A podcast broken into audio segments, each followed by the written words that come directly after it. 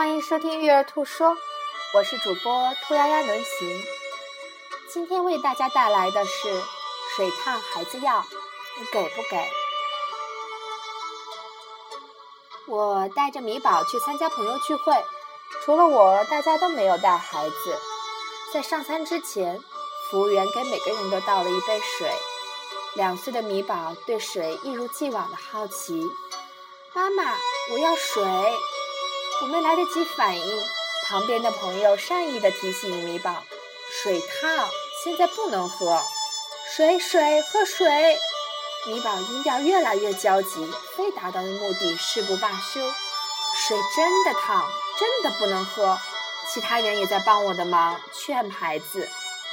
大人好像越劝，米宝好像越着急，从开始的叫嚷变成了哭腔的哀求。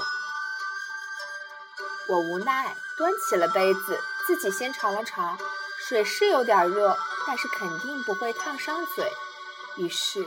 我把杯子端到了米宝面前，尽量平静地对他说：“你摸摸看，是不是有点热啊？”在我真准备把杯子递到孩子面前，几个人焦急地喊：“水热，不能让孩子碰！”我不知道从哪来的淡定，没有理会朋友们善意的提醒，依旧把杯子递送到孩子面前。米摸了一下杯子，自言自语地说：“水烫。”然后整顿饭，孩子再也没要过那一杯热水了。后来我想，自己哪来的勇气？众目睽睽之前，没有理会其他朋友善意的建议。也许是最近蒙特梭利家长课堂对我的启发，让我听到了孩子的心声。我听了，我不懂；我做了，才会真的懂。幼儿是靠感官来学习的。或者说，幼儿是感觉类型的学习方式，不同于大多数成人，或为视觉型学习方式，或为听觉型学习方式。如成人看书就会明白一个原理，或听了一场讲座就会明白其中的要义。但对于零到六岁的婴幼儿，孩子的所有学习都和感官有关，需要触摸，需要操作，需要体验，才会有学习。无论多少遍和孩子说水热，孩子不会理解，因为孩子相对空白的信息反馈库中，并没有留存下水热的概念。我们能够说教孩子，也是得益于以往实际操作经验的帮助。那不让孩子经历这些感官经验，哪来精准的反应和成熟的认知呢？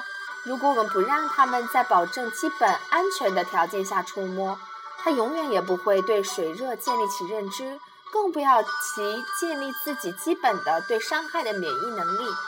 我们不是在帮助孩子学习，也许是在压抑孩子感知觉统领的学习方式，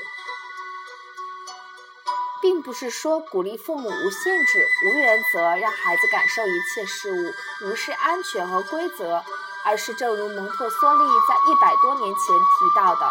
在父母保证基本安全的条件下，为孩子创造一个有准备的环境，让孩子在这个有准备的环境中，通过感官来相对自由的、不被打扰的探索世界，这样孩子才能真正获得成长和独立。世界上只有一种爱是以分离为目的，那就是父母对孩子的爱。父母真正成功的爱。就是让孩子作为一个独立的生命个体，从你的生命中分离出去。这种分离越早，你就越成功。也许这就是家庭教育的真谛吧。感谢你的收听。本期节目播放完毕，支持本电台，请在荔枝 FM 订阅收听。